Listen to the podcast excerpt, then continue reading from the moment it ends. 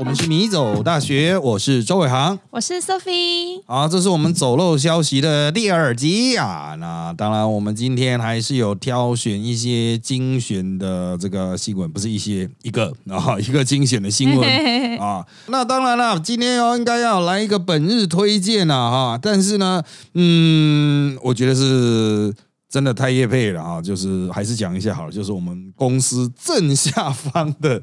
啊，多莫咖啡，这个呃，它其实叫豆工坊咖啡啊，老板非常的客气啊。然后他们最大最值得推荐就是早上的生产链哦，就是在这个上班族等咖啡的地方哈，就是你知道早上的那个上班时间尖峰时段哈，真的是等爆，很挤耶，对啊，多歇稳里面都是大排长龙，虽然他们已经专门有一个歇稳的人在那边生产了，可是还是会排 那。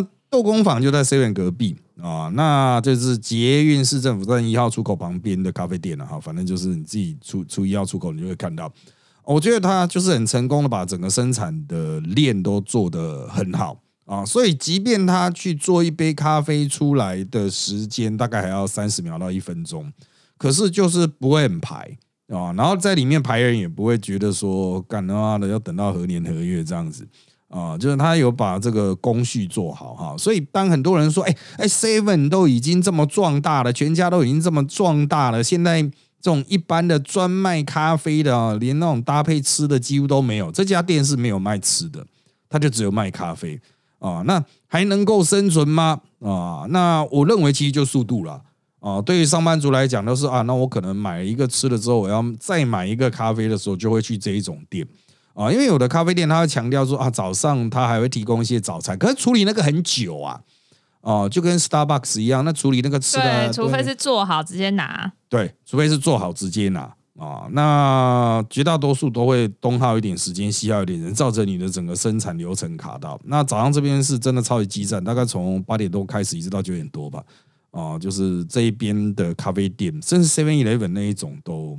其实几乎是不能买东西，所以这边是我不知道其他地方有没有这种习惯，就是在这种尖峰时段是不能去跟超商拿那个网购。没有没有规定，可是我觉得大家会有个默契啊。可是我我有遇过那种这么那个 rush hour 的时候，竟然有人要缴费。然后超多单子，然后他自己都搞不清楚，然后一张一张拿出来，好整以暇的慢慢拿。那时候真很气。对对对，这个我们在这边中午有时候也会碰到这种，因为这里中午是第二个那个人最多的时段，这个全部都去 seven 人买一个吃的，然后要回办公室吃这样子。然后呢，一样超爆多人啊，然后就会有人缴超爆多张的费啊。真的。不过那个时候哈，中午时段你去领东西就还好。啊！但是如果是早上的尖峰时段，早上很烦。对对对，就就很可能会被干的这样子，因为店员还要进去找你的东西这样子哈。那大多数的比较能够接受是下班时段，就想说啊，你领了就回家这样子。哦，有我有遇过这种状况，不久前才发生。就我去一个地方买便当，然后我赶时间，然后他们竟然还在那边，那是现成的便当，现成的便当还可以挑菜，我没遇过这种事。嗯嗯嗯，他就要逼那个店员从下面把它捞出来。然后那个是因为他对那都装好的，啊。嗯嗯嗯，啊，我就是路过台北车站的那个台铁便当，捷运站，它跟台铁或者中间有个台铁便当，嗯嗯嗯，那生意超好，到四点多就要去买，四五点一下就卖完，嗯，他竟然逼那个台铁人员要要一个一个帮他看，说一个阿桑说我要有什么，我要有豆皮的。啊，然后结果然后我们后面的人排爆啦，那个车就是大家就是想要赶快走。后来我终于受不了，因为我等前面连续两个阿上都这样，然后啊他还慢慢想啊，他完全就是没有要走的意思。然后 后来我就受不了，就跟他说：“不好意思，我我赶车可以快一点嘛？”然后那阿尚只有转过来瞪我，他也不敢整个转过来，他只是。默默的半个头瞪我，然后他也没有要赶快点，然后他们就只能再多出一个人说：“哦，小姐，我们赶快慢一点，我们赶快结。”嗯，结果我结完了，嗯，他竟然还在那边选呢，嗯，我的天哪，后面的人全每个人头上都爆炸，对啊，那就直接干他了，像这种人就欠干了，因为店员不敢干他，你就是要后面他们啧啧啧啧啧，啊是要多久？真的啊，猪了啊！随便吃啦啊！看你这样子，随便吃就好了啦啊！挑什么挑啊？这个这么会挑哦哈！老师，老师，可是你有包袱，你要用变声器。对啊，没关系啦。如果碰到这种，我都直接在后面讲，可不快点啊，快点，很急呢。我是真的会在，就是当公众场合没人开干的时候，我就会开干。那我开干一定都最最难听的。啊，就是，当然我之前会看看，哎哎，这个开干的机会就让给您。啊，这个 您难得有机会干人，因为我天天都在干人。啊，这你难得有机会干人，给你干一干。啊，这个这个，请您。哎，先呢，如果都完全没有人，我就会开干了。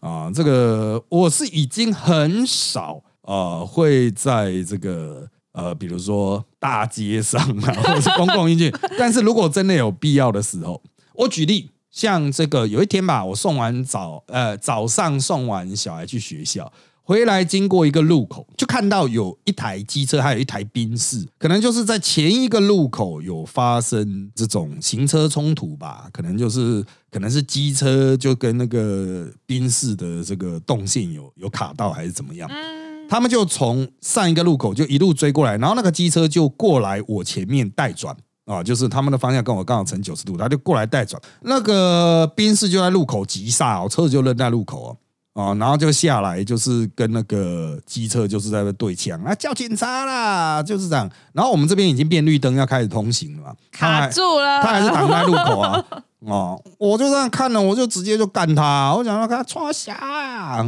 到你家，然后就这样子呢，这个啊以。以那两位都吓到的形式，我就 飒爽离场，因为 我就是要过啊！然后你们挡在这边，我不干你，我干谁啊？真的？对啊。然后对面早餐店的所有都被我吓到了，因为我在那边喊路口，另外一边大概有五十个人在排，一家很气十足。对对对啊，就是呃，这个大家精神清醒一下啊！他妈的一大早，你该我挡在路上啊，找死啊你啊！我们今天就来看一个找死啊！啊，没有啊，不是不是不是不能讲人家找死啊，就是这个上个礼拜的最热事件啊，就是台中市某 KTV 发生了一个暴力事件。大家看到的画面是那个泼汤啊，那个火锅啊，这个泼火锅的画面这样子。那就是实际上啊，争执者就是从事八大的女子，因为金钱纠纷大打出手。有一位孙姓女子呢，就被热汤泼到从头上泼下来，这样子啊，头颈部就烧烫伤。那一开始送家护，后来就比较稳定啦啊。那当然，到底发生什么事情呢？初步报道出来的消息是，这个有一位另外一位陈姓女子跟其他两名男子就殴打这名这个被烫伤的孙姓女子了哈，就是用。热汤去泼这个孙姓女子，那据现场消息是透露，就是哦，都是八大的同业者啦。但是孙姓女子欠钱，欠两万啊，两万是经济费，应该就算中介费这样子啊。那陈姓女子就叫孙姓女子来谈判，双方见面啊。这个孙姓女子呢，疑似先对怀孕的陈姓女子动手。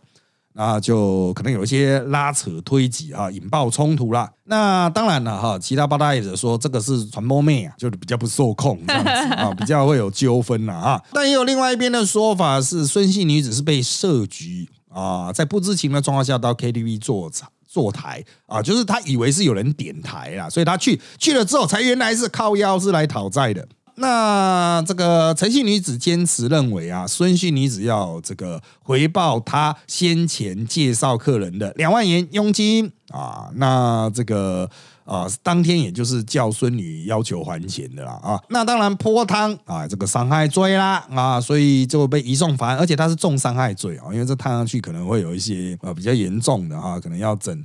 整容整形的这一种失明啊，也都有可能啦，就是要看后续的观察，因为主要是感染了，怕会感染烫伤，怕会感染。对，那我们当天哦，新闻出来当天，因为我们不是啊，因为我们做的都是争论节目，不是纯粹实时评论哦。现在台湾纯实评的节目已经很少了，大概就剩新闻哇哇哇这样子啊，所以我们是没有讲，但是大家在录争论的时候也都会讲啊。其实当天新闻最热的是这一个。哦，就会使得其他政治新闻都被压下去哦，就没有那么样的像火锅一样烫的新闻。对啊，就是因为政治新闻，就那个开枪的一定会被检讨嘛，啊，大家就会花很多时间检讨。像这个火锅的，为什么没有被检讨呢？就是因为台中没有选举啊，就台中市长没有要选嘛，哦，所以就不会拿出来检讨。如果台中市长要选的话，人家说哇，你们这边台中的传播妹已经这么嚣张了 啊，台中都不管一下，这个就就就要管一下了，而且他有画面。啊，有画面，然后这个大家以后哈才赫然发现说，干居然可以点火锅。KTV，不过真的是我觉得，嗯，会会不会有点太夸张啊？KTV 里面越吃越越澎湃，因为我观念是比较老旧了。去 KTV，我们可能都是水饺啦、牛肉面啦、炸的加啤酒，就这样。对。啊，因为主轴还是你会觉得说，干就不是去吃饭的，不是至少不是去吃大餐的，只是加减吃一吃这样子啊。但是啊，已经吃到火锅，当然我知道了，有的是火锅酒席什么都可以叫进来啊，叫进来啊，哎，就叫进来。那叫进来，KTV 不就没得赚钱啊？就是他会有抽佣啊，啊，开瓶费的概念，对对对对对，就清洁费了啊，就叫清洁费。哟，就是那种私人 KTV 啊，哎，他好像有一个专门。营业项目叫做伴唱歌舞什么什么，反正他他有一个专门的营业项，他可以卖吃的啦，好酷哦！啊，反正那很复杂啊，那很复杂。但是我要强调，这是跟店家本身的关系不大，只是他有个火锅在那边 啊。但是重点就是在于啊，这次起冲突的是传播妹啊，传播妹她就是就是因为是叫来的。哦，所以就是跟店家的关系，就是店家其实也管不太到，但是他可以协助去叫传播妹来，哦，那这个就变成就是过往的，如果你是一些有女陪侍的店家的话，它是固定的嘛，可是传播妹她可能是顾客自己叫来的，当然有店家可以代叫，也有顾客这样叫来的，那管制上管理上可能就比较没那么明确，然后呢也很容易起乱子，比如说。嗯，客人叫了传播妹来，然后在里面啊，这个性交易那都是其次的，大打出手。哦，传播妹偷钱，哦靠，啊对店家来说真的是干，到底关我屁事啊？还要叫警察来哦，真的，因为啊，如果现场起纠纷，是不是叫警察来？哦，叫警察来之后，就是他就不要营业啦。对啊，店家觉得干，就是到底关我屁事啊？可是啊，你不让客人叫传播妹，那以后客人就不来哦，所以就很麻烦啊。这种东西就是就灰色地带嘛啊，因为大家都知啊，不不能说大家都知道，只有少数的人知道。就是有女陪侍的店家需要特殊的牌照，那一般的店家为了比较方便拿到牌照，它都是正常的饮食店家牌，然后让你就是允许你默认你，或者是协助你叫传播妹这样子，这样他就不用去担那个啊法令上面的那个责任。可是你出纠纷就会有事啊，而且这次的纠纷只是两万对啊，其实好像还好，对他们他们收入应该是很高吧。怎么两万还赖皮？应该是我觉得有的传播妹真的是要看他们，嗯，那种抽佣的制度啊，因为到底是什么样的 case 会累积到两万？因为不太可能单笔，因为传播妹其实不贵哦，那他可能是累积、累积、累积、累积、累积到两万哦，也可能是有一笔很大的单，这个陈女介绍给孙女之后，孙女之后赖账。啊，那就就是我觉得这种东西，因为他们账都是黑账啊，都是空口无凭，那几乎都现金交易的啊。啊，我是不知道他们现在有没有数位交易，去现场用 Line Pay，我我不知道啦。哦，对，我不知道有没有这种这么先进啊，但是这种现金交易的，你说抽佣是多少，这真的很难讲啊，这是。也不是公说公有理啊，空口说白话嘛。他们或许还是有赖记录啦，可能都是还是会有个行规固定的陈述。对，因为其实不是说八大行业才会有介绍费啊，像是说我们给人家介绍案子什么的，都会就算是好朋友也要讲清楚。对。对啊，讲清楚会比较好，大概抽一层两层那之类的要讲清楚。哎，如果是抽一层两层的话，两万块那也是二十万呢，那蛮大一摊了。对啊，那他怎么不愿意去去酒店都已经四五摊了，那是真的积欠蛮蛮久了。难怪人家会生气。啊，那当然了，我们还是要非常老套的说哈啊，特种行业里面非常容易起纠纷啊，就是除了钱之外就是暴力了，动不动就是暴力解决啊，所以大家去这种店家的时候啊，还是要稍微小心一下。大家都在火锅，对对对，你不要玩的太爽了啊，爽过头啊，也不要太嚣张，因为很多人喝酒之后会变得很冲啊，很嚣张啊，啊，就是还是要有一点自己的 sense 啊，你不要囊 sense 啊，因为一山还有一山高啊，像这种。摔东西的，就让我想起，其实这个故事我以前讲过啊，我并没有亲眼目击，是其他政治人跟我讲，就是第四台啊，桥第四台那种有线电视啦啊，有线电视现在已经被整并到几乎只剩几个大了嘛啊，那其实背后都有一些黑黑的要素了啊，都是山头啊。那在前期整并的阶段，就曾经有一个明代跟我讲过一个故事啊，他是直接在酒店里面瞧。就是大的业者要把小的业者并掉，那小的业者就很很不服气啊，没有不是不服气，他就很嚣张，就在酒店里面就在那边唧唧歪歪啊啊，然后就是啊就是狮子大开口了，因为就是小的这一家其实是非常黑的黑道了，那大的呢其实就是大型企业，只是他们因为就是大企业才有钱去做整合嘛，嗯。啊，所以那个大企业就有点难看啊，他去到那边也只是业务啊，没办法再去调价格啊，所以就是在那边赔笑脸啊。那对方那个小厂商就很嚣张啊，就在那边呛他，做事要扁人啊。那个大的这一边哈，就是要买要收购的这一边，他的紧急去打电话叫他们认识的一位知名的黑道背景的立委啊，就说。哎哎哎哎，我我们就是人家又开始撸小小了，大大哥可不可以过来帮忙看一下？因为这个大的公司找的维士就是这个立伟，那那个立伟很忙，因为他他业务很多很多，大家都有需求。对对对，然后他就说：“我只给你五分钟啊，我只给你五分钟。”然后那个立伟就从。另外一家酒店，走路就到了，这样子，赶跑过来，包车就是就车子司机就赶快开去这一家正在吵的酒店。啊，然后那个大哥就是就五分钟啊，然后他就问哪一间哪一间？啊，然后他们就讲哦几号房几号房，那大哥就直接冲进去开门推进去，啊那个人一进大哥一进来里面就傻眼了，哎怎么突然冲一个人进来，而且是大家认识的那种黑道大哥这样。啊，那黑道大哥就看一下手表，干时间不够了，他就直接抓了桌上的一瓶 whisky，直接抓，然后就往墙上一摔。直接把整瓶这样摔破，他抓了就像丢棒球一样，直接 丢在他很戏剧性、很抓马的一个人。哎，他就进去看手表，抓了瓶子就一摔，然后喊一声干，然后就走掉了。所以他他他都是这样赶时间的。没有，这根本内容什么都没讲。他的大哥意思就是说，就是我我已经到场了，我秀给你看。这家大公司是我造的，谁有意见？这样子，然后他抓了酒瓶，那一摔丢到墙上了，啪，就酒瓶破，然后现场一片安静，这样，然后大哥就出去，就回 回去他的酒店。哎，他真的力气要够大，不然这么一砸，那瓶子没破，整就弱掉。哎，对对对对对对，啊，这个。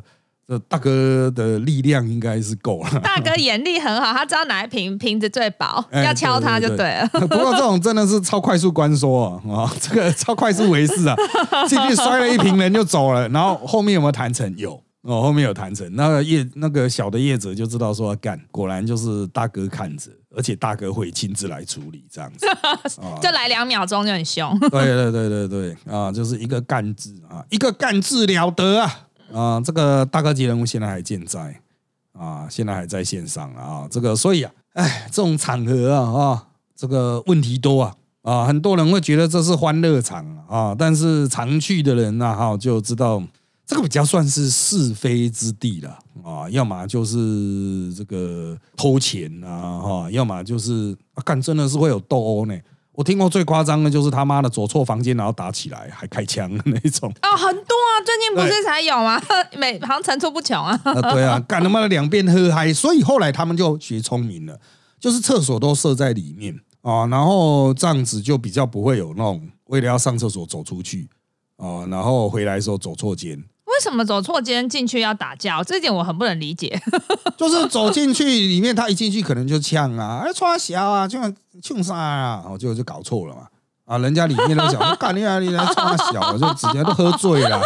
哦，是非之地啦。啊，这种是非之地就是酒店呐，哦，这种哦，就是它有它一定的风险在啊，有它一定风险在，所以奉劝大家在这种场合低调为要啊，不要爽过头。啊，不要爽过多，不要觉得自己花钱是大爷。当然啦，你一定会碰到觉得那种觉得自己花钱是大爷的哦。啊，当然，不过今天讲的也跟花钱没有关系，明明就是欠钱啊，欠钱的是大爷啊。这个啊，嗯，老师这个影片呢，我看他们打架的时候，我觉得还蛮纳闷，就我重复看很多遍，就是哎，真的，女生打架都抓头发，然后还还很惊讶，说警察来了之后，嗯，因为他们有拍照，可能是警察的照片，嗯。那就是里面有，就是有警察，然后有那个孙女，然后她脸看起来只有红红的，没有马上起水泡，哎，就看起来还好，就只是红红，然后有点湿这样子，嗯嗯嗯，然后就哦就觉得哦，原来后来会水泡，原来是之后才泡，就是蓬起来，而且讲到钱呐，我是那种比较脸皮比较薄，不敢开口的人，可是很多人欠钱都比债权人还要大声哦，有朋友遇过就是。比较认识比较多年的朋友开口借钱，然后一开始说想要借五万，然后后来一杀之后，嗯，大家都才刚开始工作上班，真的没那么多闲钱，就只能挤他挤挤一下借他两万，就刚好跟新闻一样，也是两万这个不吉祥的数字。然后他们说好说下个月领钱就会就会还他，结果就是遥遥无期啊！就过了好几个月之后。就是我这朋友看到那个 I G 线动 Instagram 的线动，说：“哎，奇怪，他不是没钱还我，怎么还可以跟朋友去吃饭、庆生，然后买东西，然后买礼物？就是有钱去 happy，可是没钱还我。嗯，然后结果后来就想要就直接跟他要啦，结果对方就是说。”啊，我你又不是知道不知道我就是比较没钱啊？谁说我欠你钱？难道是我整个人都欠你吗？我就不能出去就是放松一下吗？嗯嗯嗯。老师，那你有遇过这种明明是债务人，就比谁都还要大声吗？然后继续吃香喝辣，继续吃香喝辣的这一种啊，我这种年纪碰到的就不是两万等级。要从后面加两个零了。嗯，对他们都是那一种你觉得可以跑路的等级啊，所以他不会 Instagram 的限动，不会被发现。对对对，就是他会搞到让你觉得说，干到底这家伙是不是真的有欠钱？对啊，傻眼。但是他实际上真的欠了很多钱，而且都是百万级、千万级这样子。可是他就是会出现，让你会怀疑说，哎，干他是解决了吗？啊，但实际没有，隔一阵子又消失了。哦，那就是他们会利用你这种认知错乱，会觉得说，哎哎，他好像解决了，哇，那他是不是又可以回来？但实际没有呢，他只是利用你的这种一头雾水状态，然后付出而已。哦，那他有没有吃香喝辣？有。哦，那我不会不好意思，就是没有，他就已经是知道自己就是摆烂状态了。哦，他就是哦，我就还不出钱啊，怎么样？你咬我？对，所以他就是。呃，你要说什么人无耻到一定程度，我觉得倒不是这样讲。我这就要讲一个我的朋友的故事啊，他已经五进五出了，就是他曾经跑路五次以上啊，这有一些可能是我不知道的跑路，但他至少跑了五次，他每一次跑掉都是百万等级的。然后他最厉害的是，他都还是可以用原来的身份、原来的人际圈再回来，所以我就觉得说，干他真的是蛮厉害的。他到底是怎么躲藏的啊？不过。我绝大多数的借钱的朋友哈，有些真的就是卡不过来啊，卡不过来，那我就会给他标一个价，就是这个人我大概是借他多少这样子。那他在还出这个钱之前，我们就不会再借他。包括我的朋友都会有这种共识，就是他还出，比如说啊，我设定他就是五万啊，那最大上限给他借到五万。如果他五万还不出来要再借，那我们就算了，我们就不会再。借他，甚至就是觉得说啊，那你你要再跟我讲什么事情的话，你都先至少把钱先还一些来，先有一点诚意吧。对啊，就是 你比如说你跟我这样总共借了五万，那你至少先还个五千吧。那你再来跟我讲什么什么什么状况这样子，那你下一次的额度就是五千，那就是他的信用额度这样子五万。而且真的很烦，每次借人家，我是不太借人家钱啊，可是。可是借人家钱的时候，有时候要开口去跟人家要，搞得自己更卑微。哦，对啊，我是我的意思很明确，就是说啊，如果你不还的话，我就当你没，就当没有你这个朋友这个意思啊，就是你之后再跟我讲，那很一般性质，跟钱无关的事情，我还是会跟他有一些互动。但是就是如果你要更进一步说什么啊，去做什么什么什么事情啊，做什么什么生意啊，那时候我就讲白一点说，你都没有意识到你还欠我钱这样子嘛 啊。当然我在借钱的时候啊，我都会给人家一个观念，就是说你要自己有 sense 到说。哦，你要意识到说哦要还啊，因为像那种我早期哦很早期以前你有碰过朋友是，就是他是真的已经要倒掉，然后他就是跟整个人际网络圈的每一个人都借钱，然后他就借 A 还 B 这样子啊，就是 A B C D E F G 他都借钱了，但是他就是还不出来，他就再去借下面一拖去还啊，前面一拖这样。就老师之前说有像赛局理论的借钱篇嘛？嗯，对对对，那。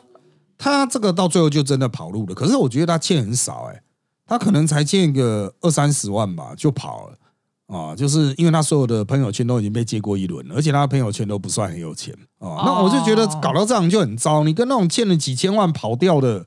等级来讲，你这种到底有什么跑的价值啊？你就不如去跟每个人好好协商，然后自己去找一个工作去还掉就好了，才二三十万而已啊。对啊，他可以去跟银行借来还。对啊，就是没有你一般工作也还得起啊。也是。对啊，一般工作你就说好，这个月我会去摊还谁，下个月我会去摊还谁，这样，或者每个月还你一千，每个月还你两千这样子。哦，有些人也许经济状况好一点，说你不用急啊，两三年之后再还我，我不算你利息啊，你就好好努力啊。啊，你就好好回归正常生活，不要再这种过着这一种接还逼的这种状况啊！啊，所以我是我们出社会到现在二十二十几年哦，那这种例子真的看了很多了啊，所以我建议大家哈，就是很多冲突的确就是在这个讨债，讨债看诚意，对不对？然后态度要好一点，对啊，就是讨债真的很容易起纠纷呐。啊，啊因为就是人家还不出来，就是还不出来嘛。所以我的建议就是说，你在借钱的时候，就要让人家意识到说，接下来还钱是怎么样的模式。那如果人家就是个恶子仔，不还钱呢？哦，我建议就是大家朋友都有一个标价，这样子，就是这个人的标价大概是多少？这个人的友谊是两万买断，那你就借他两万啊。那如果他还不起，你就买断，这个人就不是我的朋友。我的这种面对这种社会上跑跳的那种朋友哈，我。通常都是这样子处理了。那你会说，可是有些人干他又很会跟我来撸啊，哈，然后他都跟我借那种什么五千一万，一直装可怜。对啊，那那要怎么办啊？那我的建议就是，你的标价大概就给他标五百，借他五百不还的，干他妈去死！五十五块啦，那个路易莎喝一杯。对啊，对啊，你就是不要那么高的标价。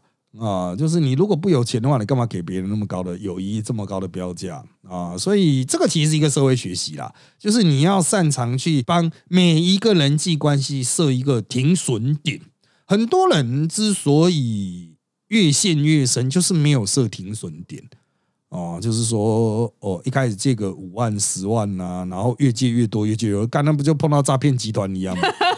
啊，那个就是诈骗集团啊！这家伙就吸血鬼，他就一直吸你，反正他通过跟你借钱，他就可以了嘛。真的不用去上班。对啊，所以我建议是哈，这个大家在经济困难的时候，当然会有调度的需求了。可是会现在因为金融非常方便，你会需要跟活人借钱呢。实际上，真的 信用状况应该是很差，他已经到极限了。所以活人借钱好笑。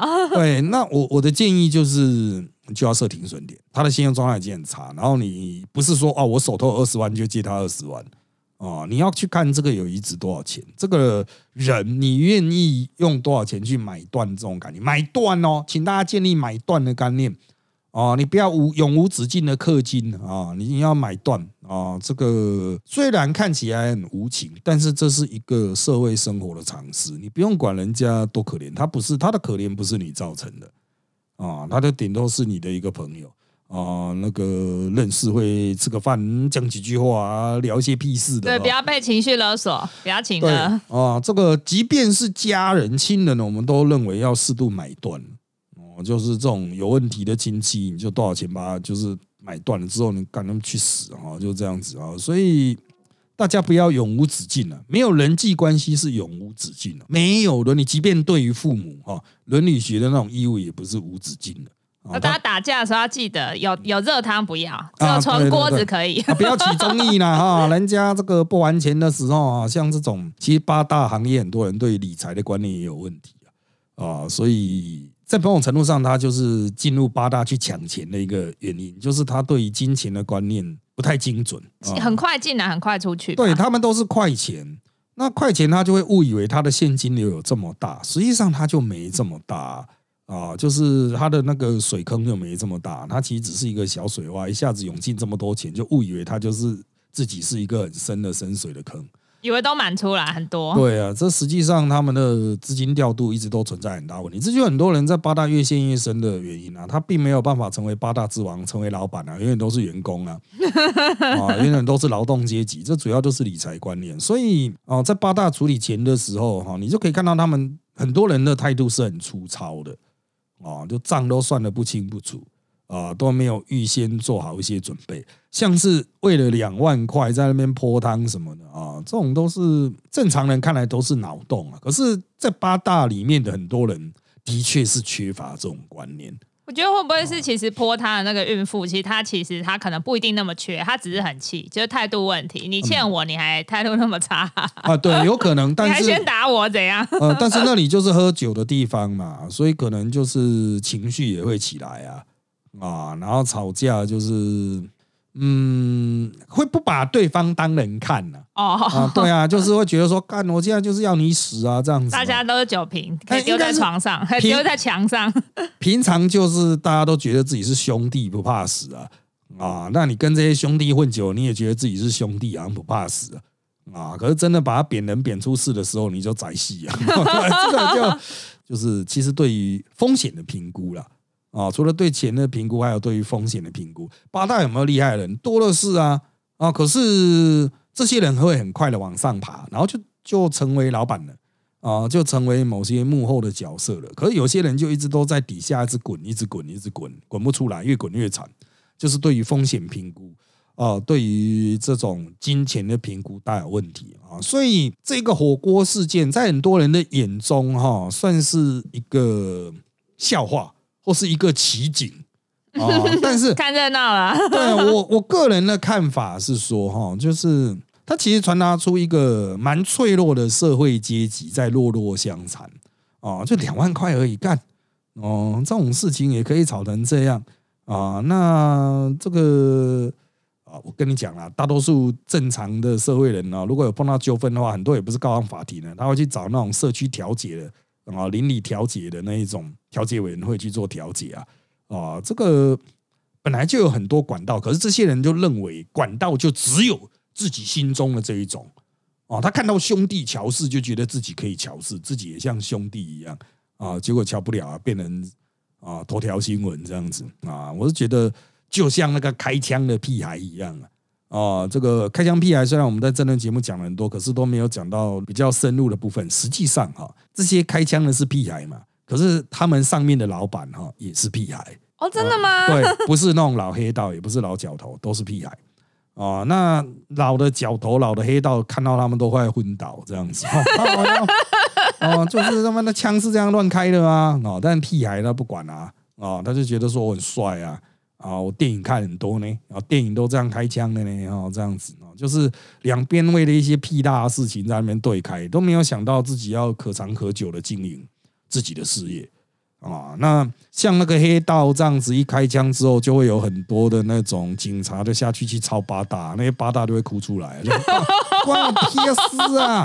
啊，这个是不知道以几百年前跟过我的一个屁孩带出来的屁孩，是屁孩的屁孩，你现在弄到我这样子，我要怎么去找这些屁孩沟通？因为这些屁孩也不管脚头了，啊，那觉得你们脚头都太太陈旧了，你们这样做生意不行啊！现在做生意就是要照我的这个方法做了，乱乱乱乱乱乱。唉，啊，所以每次那些世代交替啦，黑道老大也是只能长叹一声。你现在叫我去摆平，我是要怎么摆平呢？根本就没办法了啊！好了，因为时间的关系，我们这集内容就差不多到这边喽。请追踪米走大学脸书粉丝团与 YouTube 频道，掌握我们的最新状况。也请在各大 Pocket 平台给我们五星好评。谢谢各位的收听，那就在这边跟大家说拜拜，拜拜。